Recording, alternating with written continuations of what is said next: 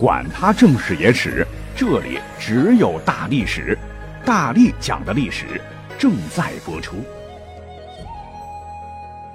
大家好，我是大力丸。最近呢，有一个头条新闻特别火，是澎湃新闻、环球时报都刊载的，看样子不像是空穴来风，标题非常的吸睛，是报美就美国呀，拥有非人类来源飞船，它们来自非人类智能。而楚天都市报官方账号极目新闻记者也接续写道：“说《每日邮报》六月十号刊文，有一位调查人员称，曾亲自参与发掘 UFO 过程，还走入过 UFO 内部。他所经历的一切令人无法想象。他自己亲自进入并检查了坠毁的 UFO。据他描述，坠毁的 UFO 是一个直径为三十英尺，大概是九点一四米的飞碟。”发掘人员用推土机将这个飞碟挖出来，它的形状很像一小块馅饼。可是当他进入 UFO 的时候，令人震惊的事情发生了，里面竟然有一个足球场那么大。他还开始感到恶心，迷失方向。接着，调查人员从飞碟里晃晃悠悠的出来，又发现了一件离奇的事情：他明明感觉在飞碟里待了几分钟而已，看时间竟然过去了足足四个小时。那这样奇特的时空扭曲现象，让调查人员感到震惊和恐惧。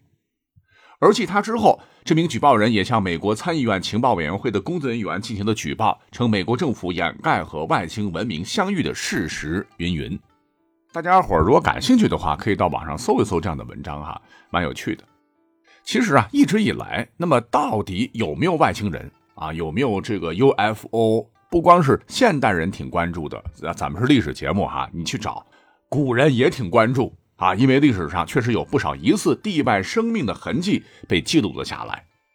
而咱们国家最早记录这个 UFO 的，据说大概是在贺兰山脉，说是在昆仑山脉余脉的距离银川市有五十多公里、海拔是高达一千一百四十八米的这个贺兰山陡峭挺拔的山岩之上。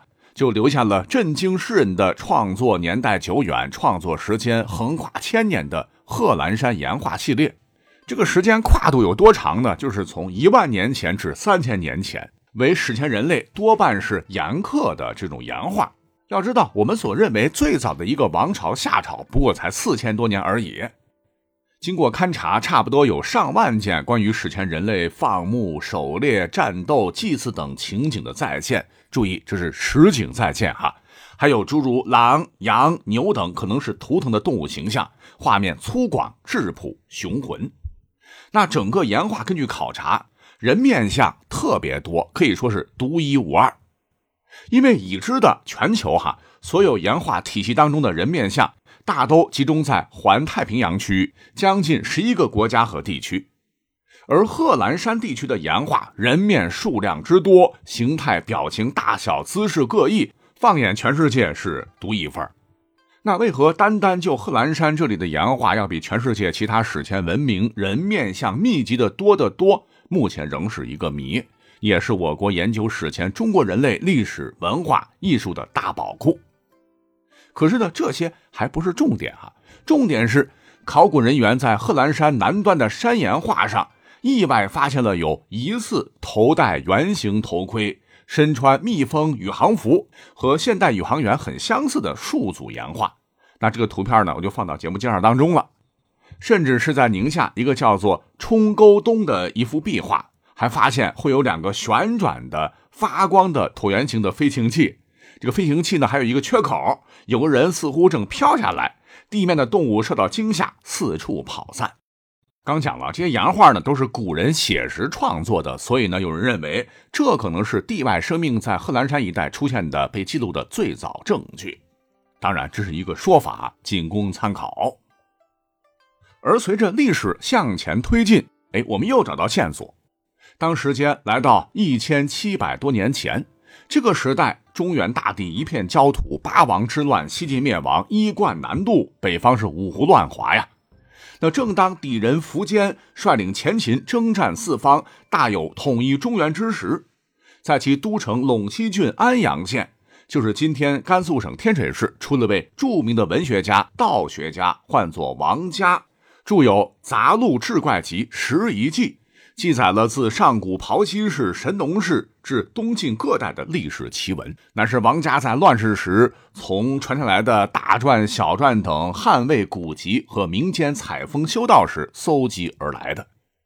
那很多人看过这个书啊，觉得是荒诞不经、神仙方术。可若是你要细扒，似乎也不尽然。如书中不惜笔墨所描写的冠月茶。轮波舟等跟我们现代人讨论的什么地外生命驾驶的飞船极其的相似。先说这个轮波舟，沦落的沦，波涛的波啊，行舟的那个舟，出现的时间呢，乃是秦朝刚建立时。说某日有一只光芒刺目的轮波舟，一种潜行海底的船，舟形似螺，海螺的螺，水不进入，别号螺舟，登陆秦宫中。驾驶者身长十丈，两目如电，耳朵生长在颈项之间，面容很童稚的智慧生物从舟中出来，自称来自很遥远的宛渠之国，称所驾驶的这个罗舟行动迅速，可日游万里，且能潜行海底。秦始皇认为是神仙驾到，与之攀谈，对方言及天地初开之时，了如亲睹。嬴政又向他来求取不死之法。这个宛渠之民告诉他，在访秦前曾途经蓬莱山，山有长数千丈的扶桑树，所结桑石吃了能全身发出金光，还能飞升浮游空中，可以飞到天宫中得天地赐福。秦始皇听罢甚为高兴，这才有了派遣方士徐福大张旗鼓出海往蓬莱寻找扶桑去取仙药的故事。从文中所描述啊，舟行似螺，沉行海底而水不进入，这不就是水中不明飞行物 USO 吗？而另一种不明飞行器唤作冠月茶，茶树字旁一个差错的差，乃是树木的枝杈的意思。冠月茶能够在空中飞行，呃，长得像大树杈一样啊，眼前飞过可以横穿明月。它出现的时间呢，比秦始皇要早得多了哈。原文载。尧帝登位三十年，有巨茶浮于西海，茶上有光，夜明昼灭。海人望其光，乍大乍小，若星月之出入矣。就是说，在四千多年前，尧帝登位的第三十年的时候呢，西海出现了一艘漂浮着的巨大飞船。每当夜晚来临，船就会发出光芒；白天的时候，光芒就会熄灭。光芒时大时小，宛如从星月中出入一般。那这艘飞船常年围绕四海漂浮，十二年绕天地一周，循环往复，被人们称作冠月茶，也叫做挂星茶。而驾驶这种冠月茶，也就是不明飞行物的智慧生命，跟人长得差不多，被称作羽人，羽毛的羽。像秦汉的时候，对于得道升仙者称为羽化成仙嘛，很可能是秦汉时期对飞升成仙者的称呼。古人认为这是天上来的神仙。还记载说，仙人用露水漱口喷出以后，则可天地昏暗，日月无光，且他们的寿命非常非常长，以一万年为一天。听到这儿，您可会觉得啊，什么 UFO、USO 还 XO 呢？这古人脑洞开的也太大了。但问题，这真的是无稽之谈吗？你像这本书啊，还和天下第一奇书《山海经》是齐名的。那《山海经》比起来，脑洞开的更大。可是，在古代，《山海经》可是官方认定的地理书。那现代学者经过严谨的发现，认为《山海经》对于中国古代历史、地理、文化、中外交通、民俗、神话等的研究均有参考价值。其中的矿物记录，乃是世界上最早的有关文献。同理，《拾遗记》也是如此。里边介绍的这个挂月茶呀，什么波轮舟啊，我们就暂且当做古人的记录。OK，一口气我们讲了九分钟，后面的内容啊更精彩。不过呢，我们现在要稍微的暂停一下下，为什么呢？如果说您现在听本期节目的时候是二零二三年六月十八日前，您呢不妨可以扫描咱们节目介绍中的有大力丸照片的二维码。可以参与到京东六幺八的活动当中，呃，因为这是喜马拉雅给主播的一个新任务，扫了以后呢，可以抽红包，最高好像是一万六千八。那有听友这两天呢有中六百一十八元的，那红包如果说中的不多，也别灰心呐，蚊子腿也是肉，可以积攒下来再买东西，反正能省一点是一点哈，大家可以试一试。OK，节目继续啊。而尤为历史上称奇的，还有一本非常珍贵的文书，出土于敦煌的《新河孝经黄帝感》，记述了黄帝亲耕以及儒家经籍《孝经》在有唐一代的诗歌化、民间化进程的一个专著吧。呃，具有一定的史料价值，作者不详。可是这里头呢，还有一个大家伙可能没有听过的，有关于当年汉武帝时张骞在西域罗布泊。啊，就是曾经原子弹爆炸那个地方哈，被以仙茶接到星空银河所见所闻的奇异记载，说张骞当年奉汉武帝之命出使西域，不仅仅是希望联合大肉支夹攻匈奴，此行还有一个非常重要的目的，就是探查地理地质。别说成果很显著，推动了中国西南地区的地理大发现。篇幅关系就不多说了。而在这本《星河孝经黄帝感》里边，明确讲，张骞西行几千里，确实曾经到达过罗布泊。这里当时啊，湖水较多，西北侧就是丝绸之路的咽喉的楼兰古国。张骞呢，在这里住了一阵子啊，来考察西域地理地貌。不曾想有一天，这个书中唱念道：“张骞本自欲登山，时潜上升天。”今朝得遇西王母驾鹤乘龙上紫烟，那后人推测很可能被某飞查接着之后呢，到了天空当中，还见到了所谓的一次地外智慧生物，但张骞以为是见到了传说中的西王母。又说张骞寻河甚迟迟，正见织女在罗矶，五百交缩一时动，五百钻头并相随。就张骞还以为自个儿见到了织女，而从文中所谓的“五百交缩一时动，五百钻头并相随”描述上看，与其说跟织布机有些像，倒不如说跟现在的某种轴承运转的发动机很像，或者说跟科幻片《星际穿越》中把时间空间用线卷起来非常的相似。如果这么理解的话，那接张骞的茶是不是就是 UFO 呢？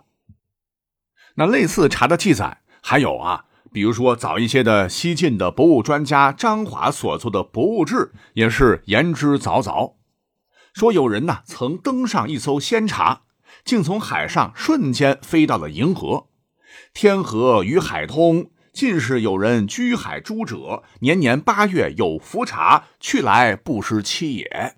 听着描述，类似于 UFO 加 USO 的结合。那甚至后来唐末的时候，有一本天文学专著，唤作《洞天集》，也记载到，说远在汉代曾留下一条仙茶，传到唐朝的时候是置于大殿中。这个大殿呢，唤作麟德殿，麒麟的麟，品德的德，乃是一千三百年前见证大唐兴衰的大明宫当中最为显赫、规模最大的宫殿之一。总面积超过了五千平方米，是当年大唐天子举行宴会、接待外国使节、宾客、观看祭乐的地方。殿前和廊下可坐三千人。那至于其中的这艘茶呢，有五十多尺长，敲击有金属之声，长尖而不度，就是历经几百年岁月，它没有损坏。唐朝一尺啊，约合三十点七厘米，折算下来，这个茶至少有十五到十七米多长。那么等到了唐武宗的时候呢，有一位杰出的政治家、军事家、文学家，唤作李德裕，好奇心非常强，就结系之耻于刻为道像，往往飞去复来，广明以来失之，茶亦飞去。就是说，他从茶上啊截下来一小段雕刻成一个道像，因为唐代的时候，这皇帝老子是老子嘛，崇信道教。没想到这个道像竟然能够自由的飞来飞去，仿佛被什么东西操控了一般。等到了皇朝大起义，唐僖宗的广明年间，这个会飞的道像就彻底的失踪了。同样失踪的还有停在灵德殿的那艘严尊仙茶，据说它是在某天夜里自己飞走的。随后长安城被攻破，灵德殿化为一片焦土。好，你看古代有这么多的技术哈，那到底是 UFO 呢，还是古人完全脑洞大开的瞎编乱造呢？我觉得那就仁者见仁，智者见智了。